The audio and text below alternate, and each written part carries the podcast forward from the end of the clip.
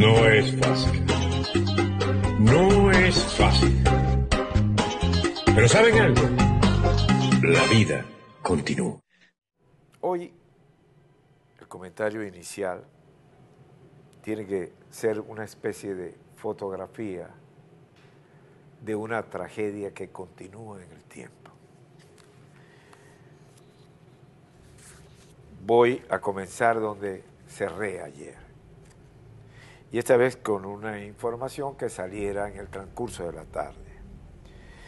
Y es, lo tomamos de la patilla, un portal venezolano. Academia de Ciencias Políticas y Sociales instó a garantizar un plan de vacunación en Venezuela. En su página web, la Academia, este miércoles 14 de abril, habla sobre la urgencia de brindar a toda población las vacunas necesarias para prevenir nuevos contagios de COVID-19.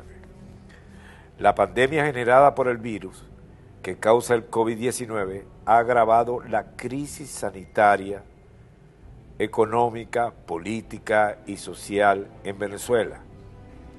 Ello ha afectado los derechos humanos de la población, cuyo respeto, garantía y protección son una responsabilidad constitucional una obligación internacional del Estado, como son los derechos a la salud, a la integridad personal, a la vida, al trabajo y a un salario, entre otros. En otras palabras, esto no es una dádiva, un regalo, una concesión, una orden graciosa por parte de quienes ocupan Miraflores, sino una obligación que está en la Constitución de la República. Y esta es la interpretación de las academias del país. Es decir, Miraflores no puede estar con el juego de si juego con esta vacuna o no lo hago con esta vacuna o presentar un frasquito con aguas milagrosas. No hay tiempo, no hay espacio para chistes, comedias o ganancias políticas frente a la tragedia que vive Venezuela, un país sumido en la tristeza y en la agonía. Segundo, mientras esto ocurre, pero muestra de la descomposición social que sufren las instituciones en Venezuela, tengo una nota terrible de, de lo que significa malversar, votar, arrojar y robarse el dinero del pueblo. Lo tomo de un tuit de Radio Caracas Radio. Me refiero al diputado Juan Pablo Guanipa. El metro de Guarena fue un proyecto que inicialmente tenía un costo de 2 mil millones de dólares. A la fecha se han aprobado más de 8 mil millones de dólares y la obra sigue estando muy lejos de ser culminada. Ni siquiera el primer tramo. Se robaron todo ese dinero.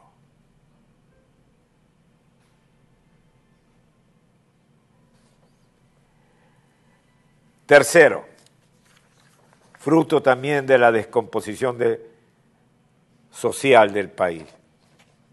Y este lo tomo de BTV. Tren de Aragua, así se llama el estadio de la cárcel de Tocorón.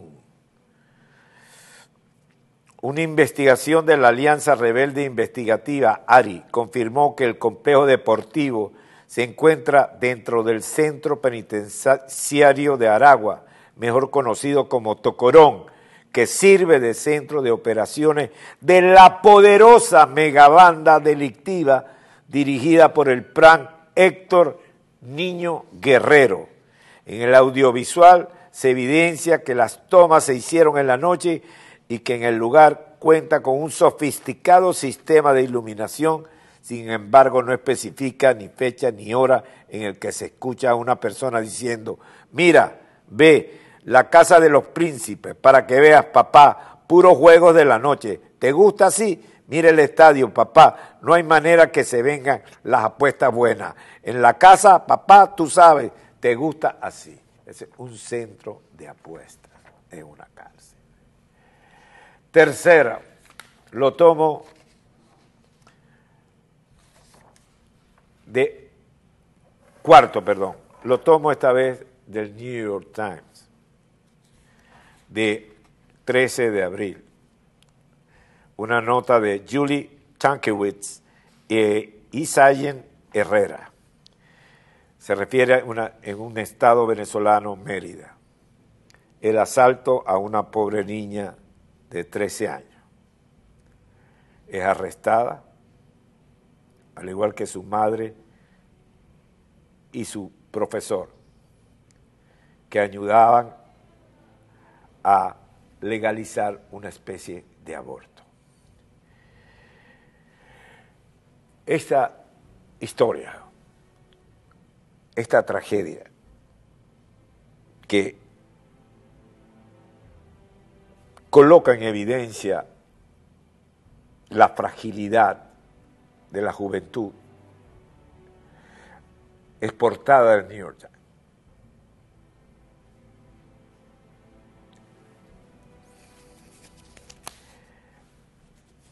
Quinto,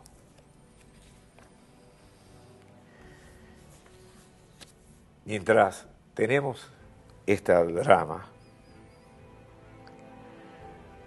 los funcionarios europeos se vieron obligados a asistir a una reunión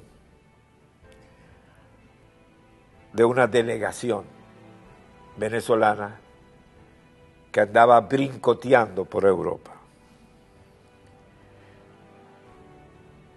Y los recibió Borrell. Voy a leer textualmente la nota de F. Una delegación de diputados venezolanos fue recibida por funcionarios del Servicio Europeo de Acción Exterior, SEAE, en Bruselas. A petición suya, confirmó hoy a F un portavoz de esa unidad capitaneada por el alto representante para la política exterior de la Unión Europea, Josep Borrell. Lo ven en la fotografía. Los funcionarios del SAE se reunieron con una delegación de diputados venezolanos de la Asamblea Nacional 2021, a petición suya.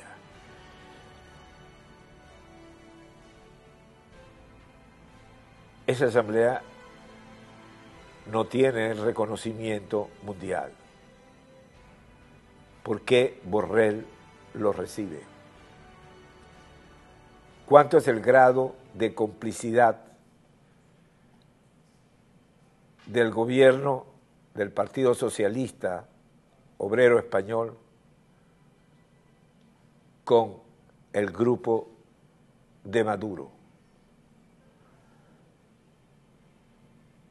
Ya vemos que se utiliza, que hay un misterioso avión que se utiliza para ciertas y determinadas misiones. ¿Puede seguir este señor Borrell actuando al margen de la comunidad europea? Ténganse en cuenta que mientras existan estos cómplices, cómplices por el dinero, por lo ideológico, por ser socios en lo criminal, cada vez se hace más complicado una lucha frente a una dictadura. Sabemos que esto no es fácil. No somos políticos, pero sí tenemos una responsabilidad. Tenemos una responsabilidad frente a los venezolanos, los que están en Venezuela y los que están fuera de Venezuela no ocultar, señalar los hechos y colocar la verdad por delante. No es fácil. No es fácil. Pero ¿saben algo? La vida continúa.